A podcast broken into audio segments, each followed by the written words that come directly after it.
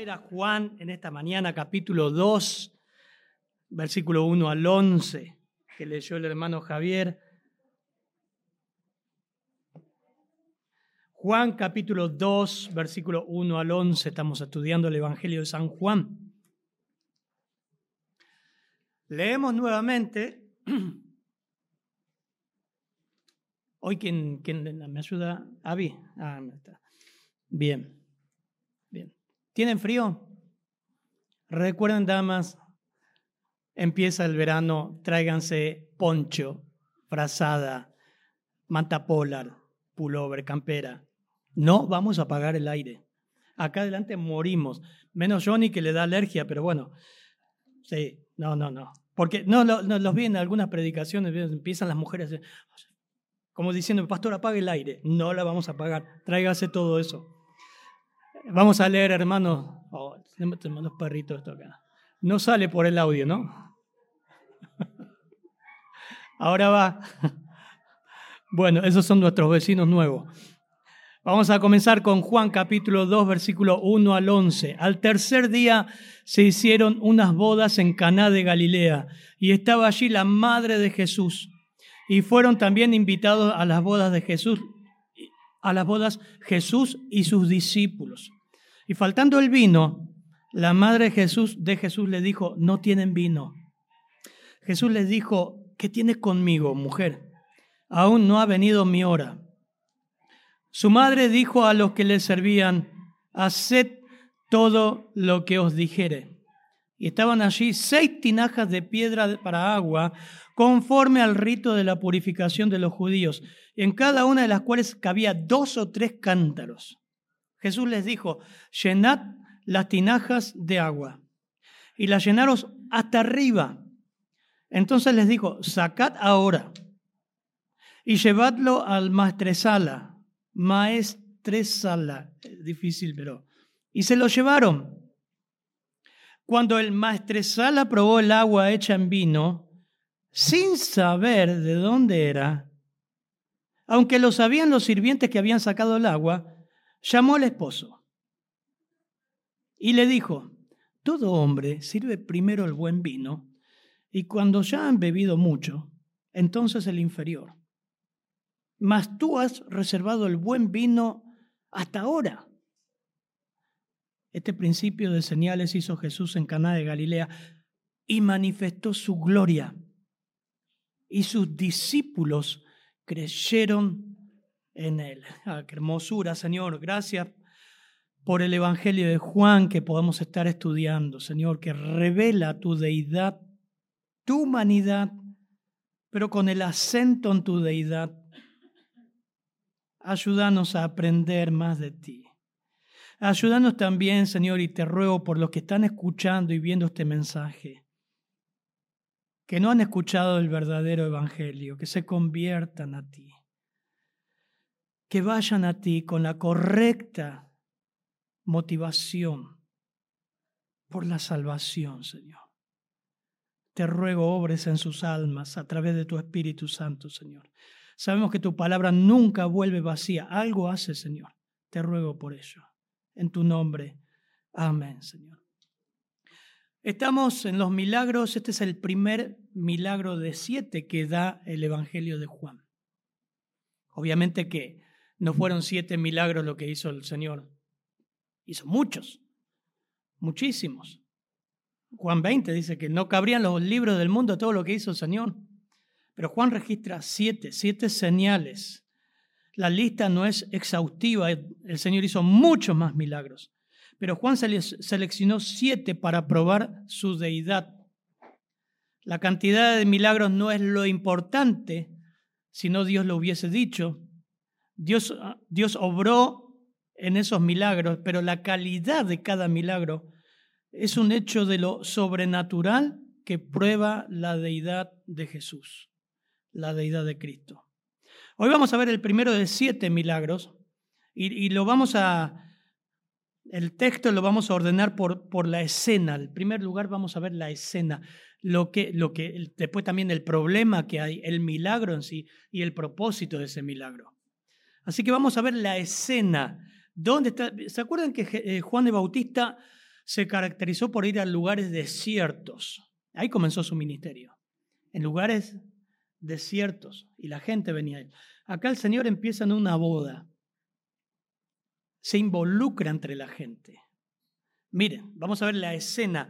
Versículo 1 y 2, por favor.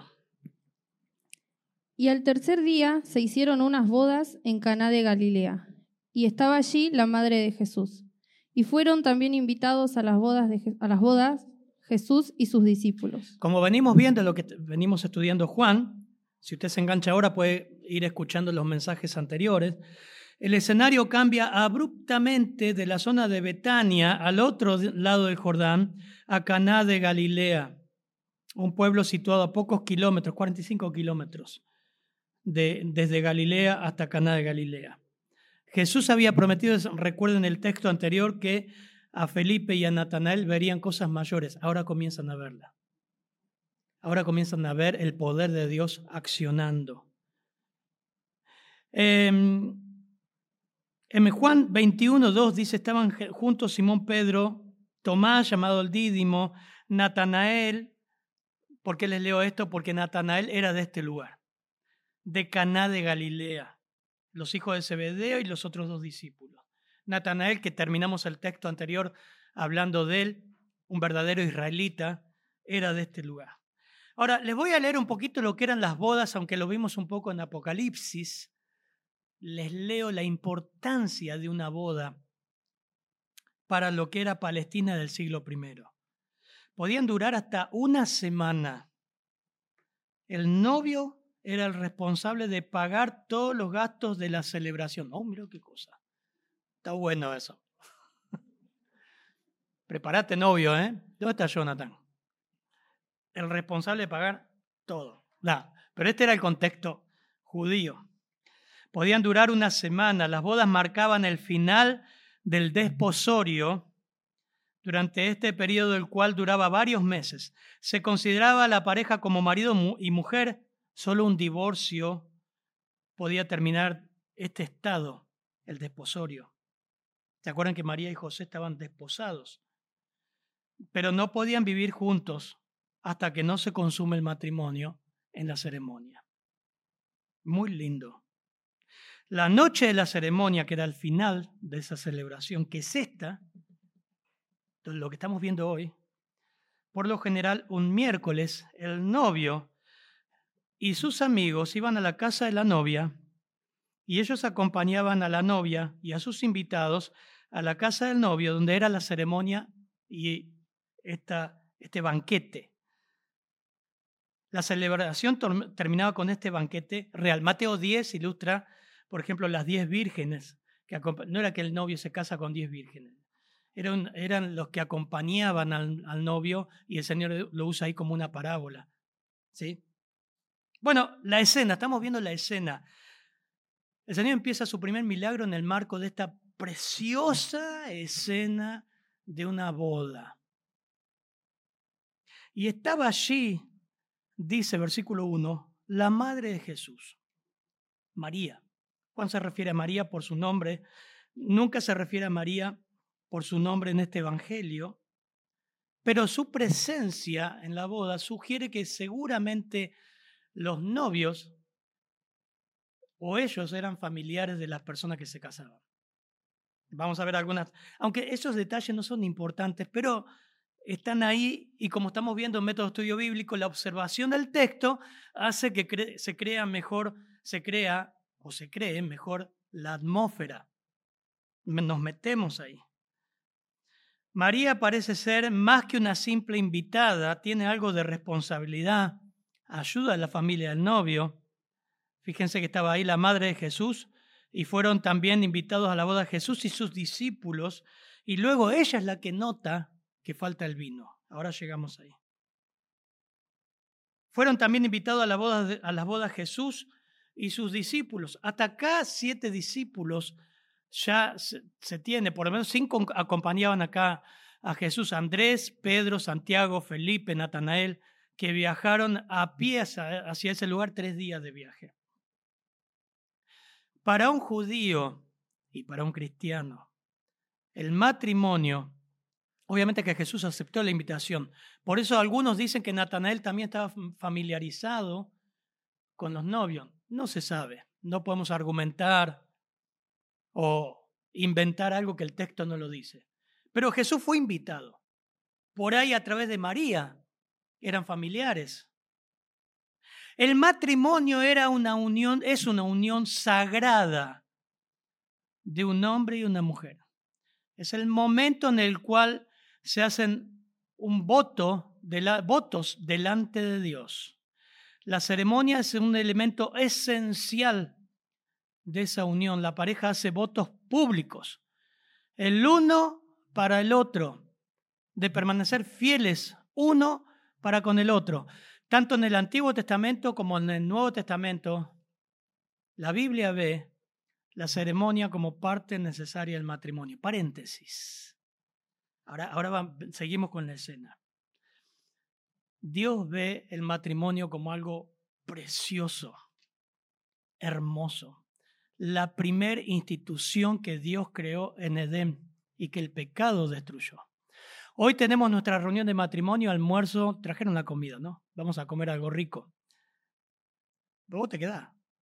Bueno, y vamos a ver sobre, este, sobre Génesis y sobre el propósito del matrimonio y la unidad en el matrimonio. Los votos. Usted dice, bueno, yo soy casado por civil, pero no, no por iglesia. No quiero desarrollar mucho esto, pero este es el marco donde el Señor estaba.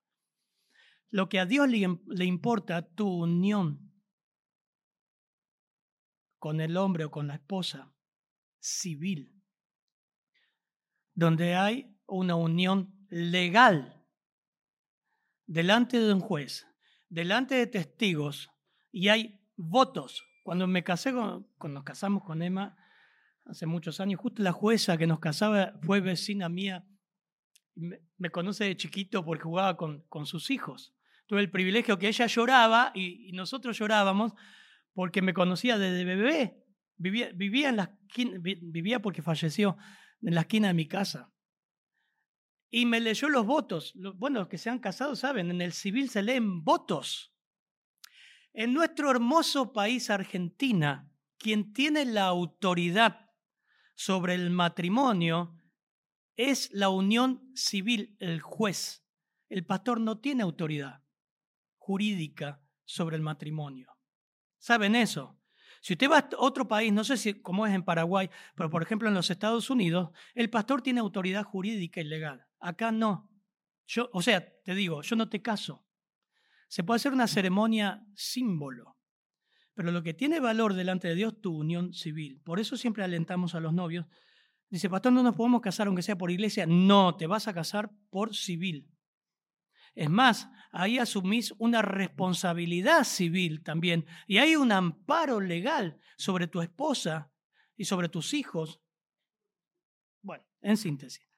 El Señor hace el primer milagro, obviamente que cambia. Este es el marco judío, pero también hay un marco legal, y por eso es lo que pasa. Jesús comienza su ministerio. animo, hermano, que si te pones de novio, es para matrimonio, no para hacer cualquier cosa. Si no tenés la espalda para enfrentar un matrimonio, no te pongas de novio para jugar con los sentimientos y las emociones de una chica. Porque el hombre destruye emocionalmente a una mujer. Te pones de novio con una chica, después con otra, después con... Y pasa en la iglesia también, ¿eh? Pasan las iglesias. Eso es pecado. La Biblia dice, huí de toda pasión juvenil. Y eso lo incluye también. Huid. Y huí de la fornicación. Y si no estás casado, estás conviviendo, estás en pecado. Ya tenés que separarte, no dormir más juntos, y dices, bueno, quiero hacer las cosas bien, me voy y me caso. Y cuando te casas, comenzás un matrimonio. El resto no es matrimonio. No lo digo yo. Honroso sea el matrimonio con lecho sin mancilla, pero los fornicarios y a los adúlteros, las dos cosas, los juzgará Dios. A todos les he hablado de frente, como dice la Argentina, frente manteca. Eso dice la Biblia. Por eso el Señor empieza en realidad empieza con esta escena preciosa, con el marco de fondo de una celebración matrimonial, en un marco social. Esa es la escena, un hermoso cuadro de boda. Y acá viene el problema. ¿Qué pasó? Versículo 3 y 4 y 5, por favor. Y faltando el vino, la madre de Jesús le dijo, no tienen vino. Jesús le dijo, ¿qué tienes conmigo, mujer? Aún no ha venido mi hora.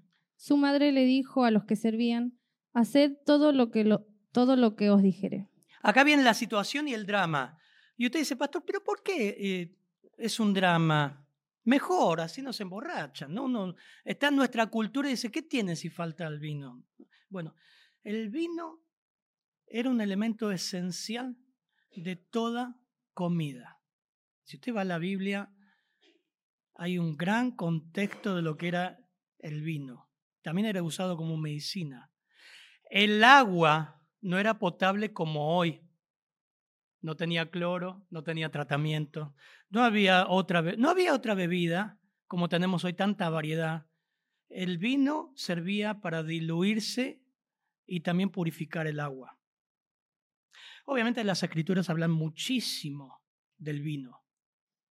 Y el problema y el pecado del vino, el pecado es embriagarse con el vino. Y el vino, no voy a hacer un estudio del vino porque me va a llevar todo el texto, pero el vino bíblico no tenía la graduación de alcohol que tienen hoy las bebidas. El vino. El vino hoy es la sidra del Antiguo Testamento. Miren, eh, buscamos Proverbios 23, solamente 29 al 30, algunos versículos. La Biblia habla de la realidad del uso del vino y que era un elemento crítico, esencial en todo banquete, en toda fiesta, en toda comida judía. Pero el problema siempre fue el abuso, aún con menos cantidad de alcohol que es lo que hoy tiene un vino normal. Miren Proverbios 23, 29 al 35. ¿Para qué será el ay? ¿Para quién el dolor? ¿Para quién las rencillas? ¿Para quién las quejas? ¿Para quién las heridas en balde? ¿Para quién lo amoratado a los ojos, de los ojos? Para los que detienen mucho en el vino, para los que van buscando la mistura. No mires al vino como rojea, cuando resplandece su color en la copa, se entra suavemente, mas al fin como serpiente morderá y como áspid dará dolor. Tus ojos mirarán cosas extrañas y tu corazón hablará perversidades. Será como el que yace en medio del mar, o como el que está en la punta de un mastelero. Y dirás, me hirieron, mas no me dolió, me azotaron, mas no lo sentí. Cuando despertare, aún lo volveré a buscar. Es tremendo ese pasaje porque Proverbios está diciendo, el autor de Proverbios está mostrando ahí los efectos del alcohol y lo esclavizante del alcohol. El tipo borracho mareado, como describe en la punta del mastelero, mareado, todo golpeado, todo amoretonado, sucio, termina diciendo, bueno, cuando me despertar lo voy a volver a buscar. Ese es el, ese es el pecado, esclaviza. Recordá siempre que el pecado engaña, esclaviza y te elimina. El vino siempre fue condenado en la Biblia en esta medida. Proverbios 31 eh, nos dice, palabra del rey Lemuel, la profecía con que le enseñó su madre, ¿qué hijo mío y qué hijo de mi vientre? Proverbios 31, 4, perdón. No es de reyes, oh Lemuel, no es de reyes beber vino, ni de los príncipes la sidra. Proverbios 20, versículo 1, hay más pasajes, solamente busqué tres. El vino es escarnecedor, la sidra alborotadora. Cualquiera que por, por ello yerra no es sabio. Si bien la Biblia muestra que se usaba el vino, se consumía el vino y era de medicina y era para alegría, pero también te muestra el efecto devastador del alcohol. Pero el vino era esencial en las comidas para tomar y desinfectar el agua. Siempre se daba, para reducir ese estado se diluía con agua un tercio de agua en, en el 10% del vino un tercio del agua en 10% de vino. Ahora, la falta de vino en la boda, volvemos a la escena de la boda, podría indicar que los padres del novio eran de pocos recursos, que no organizaron bien la lista de invitados y tuvieron más invitados de lo común. Era una tragedia. No tenían que beber. tendrían que beber el agua como venía y eso era un problema. ¿Cómo no se había calculado esto? Bueno, algo pasó. Y María dijo al Señor, no tienen vino, no tienen vino. Y este milagro lo va a hacer el Señor, pero antes es interesante ver, porque María acá nos muestra el texto que tendría cierta responsabilidad. ¿Por qué? ¿Por qué María dice esto? ¿Por qué no dice el novio? O el padre del novio, o el padre de la novia. mira, nos falta el... ¿Por qué no fueron ellos a comprar? No sabemos. Pero evidentemente aparece en escena María y muestra el drama, muestra la situación al Señor. Tenía cierta responsabilidad por encontrar una solución al problema. Lo que dijo María evidencia responsabilidad. Y es posible que María pensara que su hijo, siendo el Mesías porque ella lo creía, podía dar alguna solución. Algunos dicen que podría pensar en que él haría un milagro ahí. Puede que sí, puede que no, pero estaba impulsando a Jesús que haga algo, que se revele como el Mesías. Si era Dios, que haga algo. Versículo 4, mirad lo que dice el versículo 4. Jesús le dijo, ¿qué tienes conmigo, mujer? Aún no ha venido mi hora. En esta situación, en este drama, el Señor responde así y cualquiera de nosotros seguramente te está pensando, ¿qué contestación da el Señor? ¿Cómo le va a hablar así a la madre? ¿No? Bueno, hay que ver la traducción y que esto era una expresión idiomática y literalmente dice que a ti y a mí, mujer. En realidad le dice mujer la palabra traducida sería señora. Era una forma respetuosa y decente, pero no íntima. Como que el Señor ahora está cambiando del rol de hijo y madre a una relación no íntima.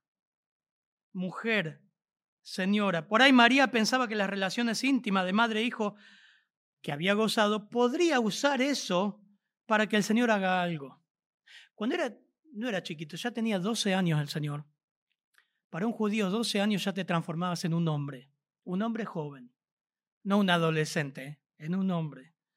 El Señor le dice Lucas 2.49, perdón Avi, pero vamos vamos a trabajar ahí con Lucas 2.49, cuando se pierde en el templo y los padres lo buscan, el Señor le responde así. Entonces Él les dijo, ¿Por qué me buscabais? ¿No sabíais que en los negocios de mi padre me es necesario estar? En los negocios de mi padre es necesario que yo esté. Y ahora empieza el ministerio. Empezó el Señor el ministerio, cambia el rol de parentesco, no de parentesco, sigue siendo el hijo, pero ya la intimidad con María. Las relaciones terrenales no van a determinar sus acciones María ya no se relacionaría con él como su hijo, sino como el Mesías, como el Hijo de Dios y como ella misma expresó, como su propio Salvador. Una persona católica rasgaría sus vestiduras. Pero la Biblia te está mostrando la verdad. Miren, en Mateo 12, 46, el Señor dice, mientras aún hablaba la gente, He aquí su madre y sus hermanos estaban afuera y le querían hablar. Y le dijo uno, he aquí tu madre y tus hermanos están afuera, te quieren hablar. Respondiendo él, respondiendo él al que le decía esto, dijo, ¿quién es mi madre y quiénes son mis hermanos? Y extendiendo su mano hacia sus discípulos, dijo, he aquí mi madre y mis hermanos, porque todo aquel que hace la voluntad de mi Padre, que está en los cielos, ese es mi hermano, mi hermana y mi madre cambia la relación. Era el Señor. Y María necesitaba al Señor. Cambia el énfasis de la supremacía de su persona sobre los lazos familiares. Lucas 11, no lo busquen, Lucas 11, 27, le voy a leer dos versiones de la Biblia. Mientras él decía estas cosas, una mujer de entre la multitud, esta fue una señora católica, dijo esto, Mientras él decía eh, estas cosas, una mujer de entre la multitud levantó su voz y le dijo, Bienaventurado el vientre que te trajo y los senos que mamaste. Y él le dijo, versículo 28, antes bienaventurados los que oyen la palabra de Dios y la guardan. Porque ella decía, bienaventurada María. Y dice, no, no. Antes bienaventurados los que oyen y hacen y guardan la palabra de Dios. Cambió, la, cambió los lazos. Aún no ha venido mi hora. Continuamente los evangelios hablan de eso. El Señor lo expresó varias veces. Dijo esto. Y poco antes de la crucifixión expresó, ha llegado mi hora. Así que Jesús le dejó en claro a María, a su madre, que él actuaría ahora de acuerdo a los tiempos de Dios, decretados desde, antes de la fundación del mundo y no de acuerdo a los tiempos de ella o de cualquier otra persona. Él haría un milagro ahí. Él haría una señal, pero no impulsado por alguien, sino conforme a la voluntad de Dios. Él comienza el ministerio, el comienzo del ministerio estaba ahí y él ya estaba pensando en su culminación. Fíjense que en el versículo 5 María le responde, no le retruca, no le dice, ¿cómo le hablas así a tu madre? como dirían mi mamá o alguno de ustedes, ¿no? María dice algo interesante. Escuche si usted es católico. Fíjese lo que María le dice a Jesús. Su madre dijo a los que servían, haced todo lo que os dijere. Haced todo lo que os dijere. María se humilla delante del Señor y dice, bueno, Él va a decir lo que va a hacer. Él va a decir. Ah, hay otra cosa que vemos que, que ella como que dirige el grupo de cocineros de Mastresala, ¿no? Es como que está en la cocina dirigiendo la boda. Vieron que las bodas, también en Israel, se contrataban personas, había personas que organizaban. Y es como que ella está ahí en la antesala de la boda, donde la boda estaba del otro lado, y dice, eh, hagan, ustedes lo que sirven, hagan lo que él dice.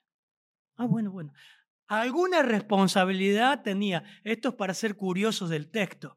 María era la que mandaba ahí en la comida y el vino, la que vio la problemática. Y es interesante que acá dice, listo, hagan todo, entre paréntesis, hermanos, para nosotros. Un llamado, ¿no? Hagan todo lo que Él dice. No hagan otra cosa. Me animo a decir, aunque les parezca ridículo, antinatural. Como que, como Dios me va a pedir eso. Si te lo pide, hacerlo. Ir a pedir perdón a una persona, humillarte, predicar, hablar, le voy diciendo, ya le hablé tantas veces, ¿cómo le voy a, para qué le voy a hablar si me va a decir que no? Hacelo. Si Dios te lo dice, hacelo, porque Él te lo dice. Cerramos paréntesis. Versículo 5. Entonces, hagan todos los que lo que Él dice. Dios hace las cosas a su manera y en sus tiempos. Y tenemos que tener cuidado de familiarizarnos con Dios y querer, y querer y creer que lo podemos manipular a nuestro antojo. Como hoy muchas iglesias hablan de pactar con Dios o decretar, ¿no? Y reclamar a Dios y decir, Dios va a ser tan tarde, tarde de milagros y profetas. ¿Desde cuándo vos sabés que Dios va a hacer milagros? ¿Estás seguro? La gente cree, y quizás nosotros creemos que podemos manipular a Dios. Cuidado con familiarizarnos con Dios. Miren, Eclesiastés dice 5. Eclesiastés 5, libros poéticos. Cuando fueres a la casa de Dios, guarda tu pie. Y acércate más para oír que para ofrecer el sacrificio de los necios, porque no saben que hacen mal. Eclesiastés 5.1, 2 ahora. No te des prisa con tu boca ni tu corazón se apresura a proferir palabra delante de Dios, porque Dios está en el cielo y tú estás en la tierra. Por tanto, sean pocas tus palabras porque de la mucha ocupación viene el sueño y de la multitud de palabras la voz del necio. Proverbio dice, en la multitud de palabras no falta pecado. Cuando a Dios hace promesa, no tardes en cumplirla, porque Él no se complace de los insensatos. Cumple lo que prometes. Mejor es que no prometas y no que prometas y no cumplas. No dejes que tu boca te haga pecar, ni digas delante del ángel fue ignorancia. Porque, ¿Por qué harás Dios que se enoje a causa de tu voz y que destruya la obra de tus manos? Wow. Bueno, no vamos a predicar este texto.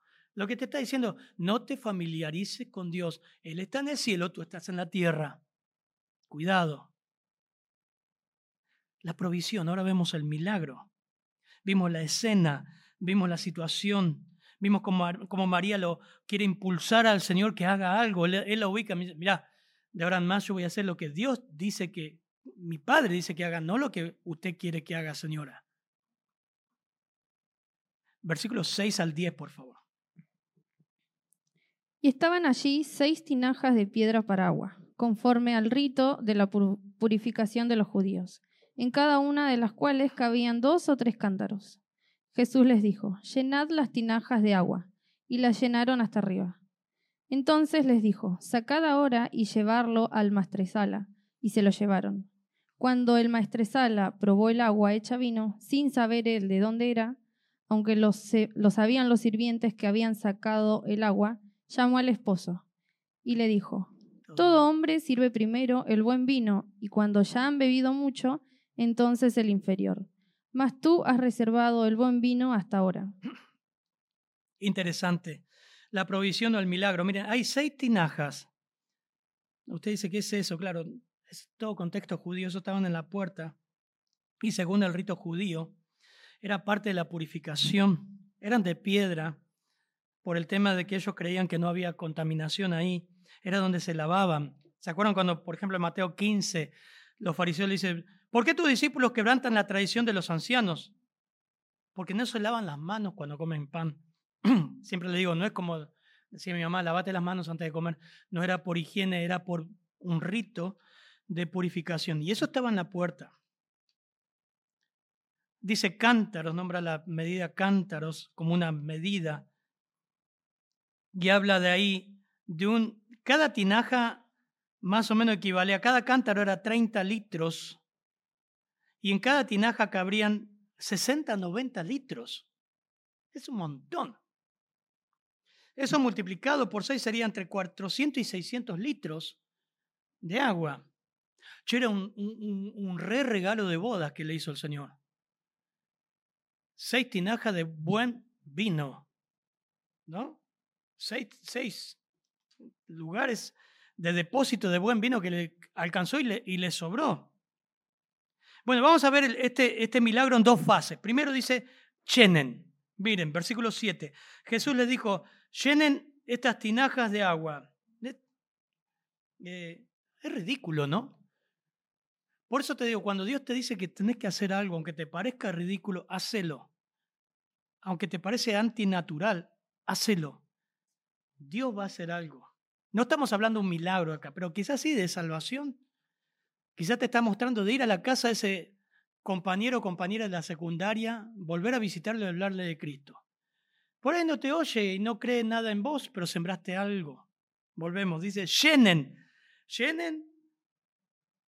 ¿Cuánto? Miren, estaban ahí, versículo 7, llenen estas tinajas. Punto seguido, versículo 7, ¿me siguen? ¿Están ahí o están dormidos? ¿Hasta dónde la llenan? Hasta arriba. Eso quiere decir que no hay lugar para poner un concentrado de vino y decir, bueno, el milagro de Jesús en lo que en, que en realidad había un poco de vino en las tinajas. No había nada. La llenaron de agua hasta arriba. Solo tenían agua. Los sirvientes de la casa cooperan obedeciendo al pie de la letra. No había otra sustancia, era agua. Segundo, tal cantidad de vino no solamente salvó la situación, sino que fue un buen regalo de bodas, evidentemente. 400 o 500 litros de, de, buen vino. Saquen, versículo 8. Le dijo, sacad ahora, y presten atención en esto, ¿eh? sacad ahora y llevarlo al mastresala. Y se lo llevaron. El verbo que aparece en sacar ahí está hablando de un presente continuo y está diciendo, estén sacando agua. Bueno, yo, yo creo que los sirvientes, ¿vieron los mozos como sirvieron acá en el almuerzo? Los sirvientes ahí no entendían nada, pero ¿qué vamos a llevar? Agua. Pusimos agua. Bueno, empiezan a sacar con las tinajas de 30 litros, de los 500, y empiezan a llevar a la boda. Recuerden que esas bodas eran tremendas, duraban hasta siete días, y esas, esa, ese banquete era multitudinario. Empiecen a llevar porque no hay bebida para tomar, empiecen a llevarlo. Y el sentido está en que continúen llevando. Esos 400 a 500 litros, escuchen esto, se iban transformando en vino a medida que sacaban el agua. De la nada. Buscamos en Juan 6, versículo 11. Lo vamos a ver más adelante. Cuando el Señor multiplica la, la multiplicación de los cinco mil, multiplica los alimentos. Dice el versículo 11, tomó Jesús aquellos panes y habiendo dado gracia los partió y entre los discípulos. Y los discípulos, entre los que estaban recostados, asimismo los peces, ¿cuántos quería? ¿Cuántos tenían ahí? ¿Cuántos panes, cuántos peces? Juan 6, ayúdenme a ver. ¿Eh? Porque aquí está un muchacho que tiene, versículo 9, cinco panes y, dos peces. Y Felipe le había dicho, Señor, como dicen ahora, no hay plata. Esto no alcanza. Los repartió, versículo 11, ese es el mismo verbo, sacad ahora, significa estén dando, estén repartiendo. Y Jesús acaba ahí. ¿En qué momento pudo atender y satisfacer cinco mil personas? Bueno, no eran cinco mil, acuérdense que no, era, no contaban ni a las mujeres ni a los niños. Eran como 15 mil personas. De la nada se iba creando. El Señor tomaba el pan, lo partía y daba. En sus manos hacía el milagro. De la nada. Tomó y lo dio. Impresionante. Y llevarlo al maestresala, dice, y lo llevaron, y lo llevaron. Versículo 8 para ver, este, este era un catador, esta era la persona que estaba organizando, ¿vieron? Un gourmet, un gourmet que está en la boda y dice, bueno, a ver cómo está la sopa, a ver cómo está, bueno, en este caso el vino, ver el vino. Eh, y cuando el maestresala probó el agua hecha vino, dice el versículo 9, sin saber de dónde era, aunque los sirvientes se codeaban, decían, nosotros sabemos de dónde vienen, Llamó al esposo por el intercomunicador, ¿no? Llamó, dice, llamen, llamen al novio. Y le dijo, escúchame, Cacho, todo hombre, o sea, esa es mi experiencia, le estoy mostrando lo que dice el versículo. Mi experiencia como catador es que en toda boda, todo hombre sirve primero el buen vino y cuando ya están alegres, medio, ¿eh? Ya están ahí, le manda el más baratito. ¿eh? eh ¿Cómo sería el más vino? El de cartón, el tetra. Le manda el más, barato. Pero vos pusiste el mejor ahora. Algunos dicen que lo estaba criticando, lo estaba juzgando. Lo que el texto dice lo que dice, Lo que él dice que en su experiencia nunca vio, esto fue inusual.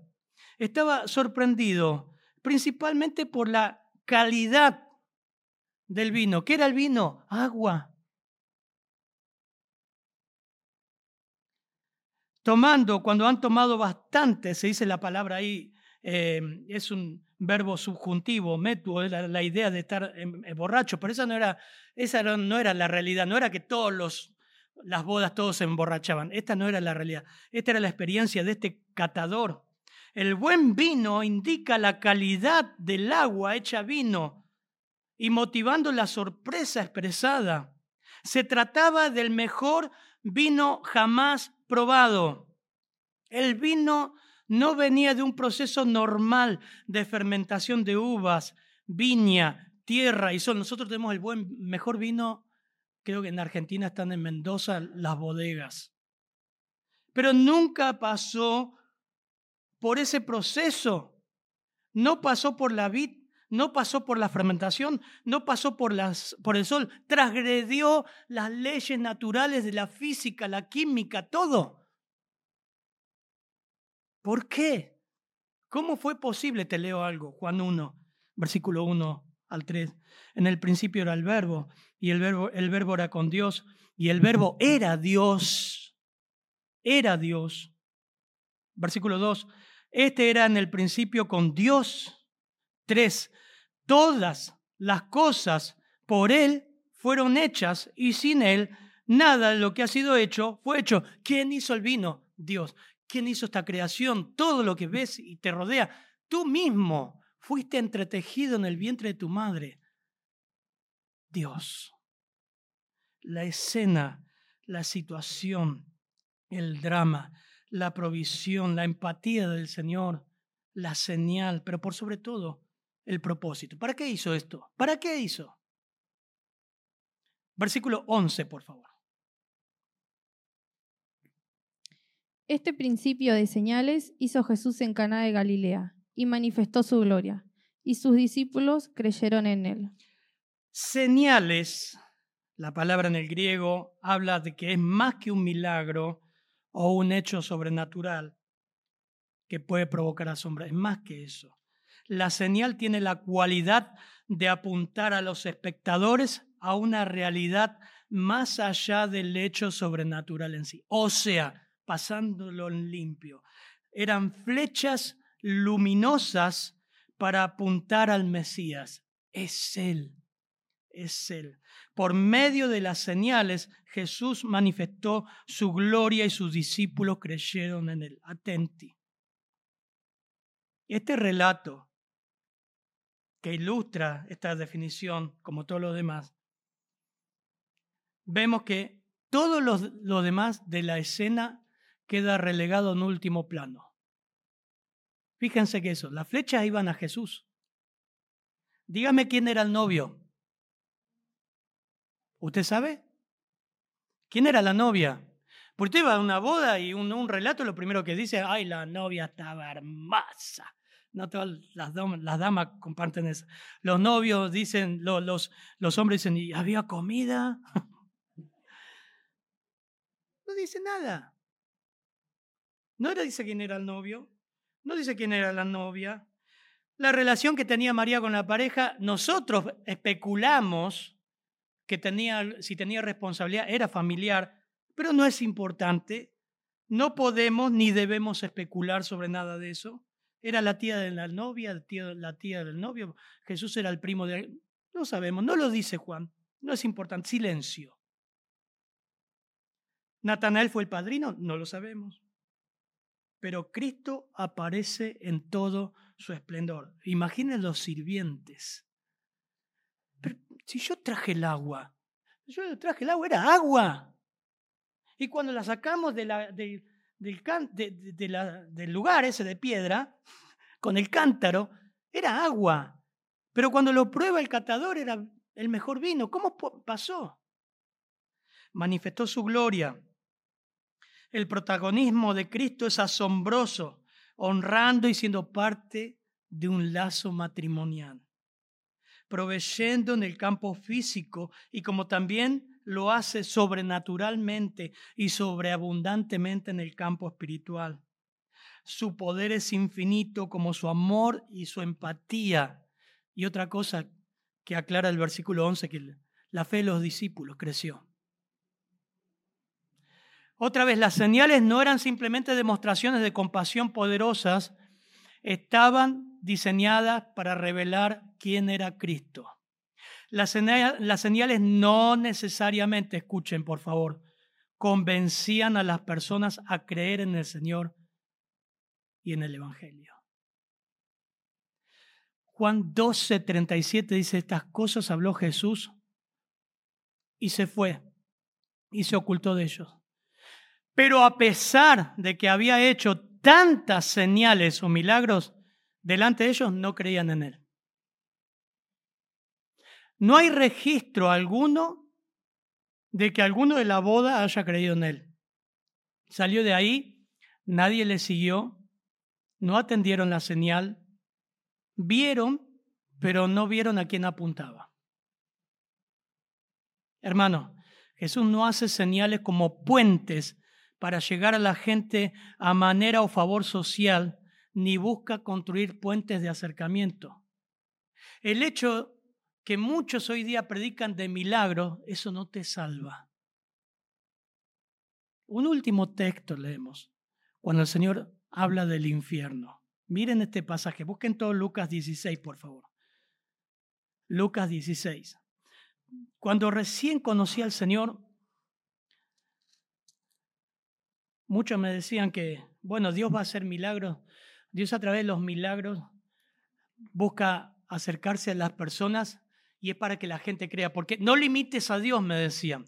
No limites a Dios porque Dios puede hacer lo que quiere. Incluso con un milagro puede salvar a una persona. ¿En serio? Toda esta gente vieron los milagros y ninguno le siguió. Es más, lo entregaron a Jesús a la cruz. Mire lo que dice Lucas 16, 23 al 31. Lo voy a leer. Dice, es, el rico y Lázaro cuando el Señor describe los sufrimientos del infierno. Además de todo esto, una gran cima está puesta entre nosotros y vosotros, de manera que los que quieren pasar de aquí a vosotros no pueden ni de allá pasar acá. Entonces le dijo, te ruego, pues, Padre, que le envíes a casa de mi Padre. Eso está hablando de que en el infierno hay conciencia. Hay recuerdos. Después lo vamos a ver. Porque tengo cinco hermanos para que les testifique a fin de que no vengan ellos también a este lugar de tormento. Desde el infierno en la carta. Esto lo le escribe el Señor. Y Abraham le dijo, ¿qué le responde? A Moisés y a los profetas tienen, oiganlo, ¿qué le está diciendo ahí? Tienen las escrituras. Y le aclara, porque el versículo 30, él le dijo, no, padre, padre Abraham, pero si alguno de ellos se levanta, si, alguno fuere a ellos de entre los muertos, se arrepentirán. Bueno, Juan 11, el Señor resucita a Lázaro. Y después quieren matar a Lázaro como prueba de que Jesús era Dios y era el Mesías. Matemos a Lázaro y tratemos de que esta vez no resucite. Interesante. Y le responde más a Abraham, el último, versículo 31 de Lucas 16. Más Abraham le dijo, si no oyen a Moisés y a los profetas, tampoco se persuadirán aunque alguno se levantare de los muertos. No van a creer en Cristo. No les interesa. Así que los milagros no son evidencia de salvación. No vengas a Cristo por milagros. Vení a Cristo buscando el mayor milagro de tu vida, que es la salvación de tu alma. No vengas a Cristo, por eso el Señor le dijo a los discípulos, ¿qué buscáis? No vengas a Cristo para recomponer tu vida, para tener un mejor futuro, para estar feliz, para tener un buen auto, para sacar ese vacío que tengo. Venía a Cristo por salvación. Venía a Cristo humillado diciendo, soy pecador. Señor, apiádate de mí. Esa es la mayor necesidad de tu alma. Y la gente después lo empezó a dejar, como muchos van a dejar en la iglesia a lo largo del tiempo. No estoy hablando de cristianos verdaderos que quizás se cambian de iglesia. Estoy hablando de muchos que vienen, escuchan el mensaje una y otra vez, pero no hacen nada con el mensaje. Dice Juan 20:30, hizo además muchas otras señales en presencia de sus discípulos, muchas, muchas, muchas, las cuales no están escritas en este libro. Juan aclara, el Evangelio de Juan 20:30. Pero estas se han escrito ¿Con qué propósito, Juan? Para que crean que Cristo, que Jesús es el Cristo, el Hijo de Dios, y para que creyendo tengan vida en su nombre. Ese es el punto. Ese es el punto. Que creas, te entregues a Cristo, te apropies de Cristo, sepas quién es Cristo. Juan te muestra la deidad de Jesucristo. Las señales apuntan a Él.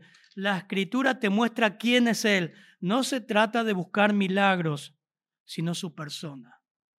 Padre, gracias por tu palabra, Señor. Gracias por lo claro que nos muestras del Evangelio. y que tú has venido a buscar y salvar lo que se había perdido. Eso somos nosotros, Señor. Perdidos en nuestros pecados, malos de nacimiento, merecedores del fuego eterno, porque nos alejamos de ti. Cada uno se apartó por su camino, pero es hermoso ver lo que dice Isaías. Mas Jehová cargó en él el pecado de todos nosotros, y por su llaga fuimos nosotros curados. Oro, Señor, y oramos como iglesia para que los incrédulos le resplandezca la luz del Evangelio. Crean, Señor. Realmente vayan a ti apropiándose de tu persona, que estás vivo, que volverás, buscarás a tu iglesia y luego juzgarás a este mundo con tu justicia. En tu nombre, Señor, oramos. Amén, Padre.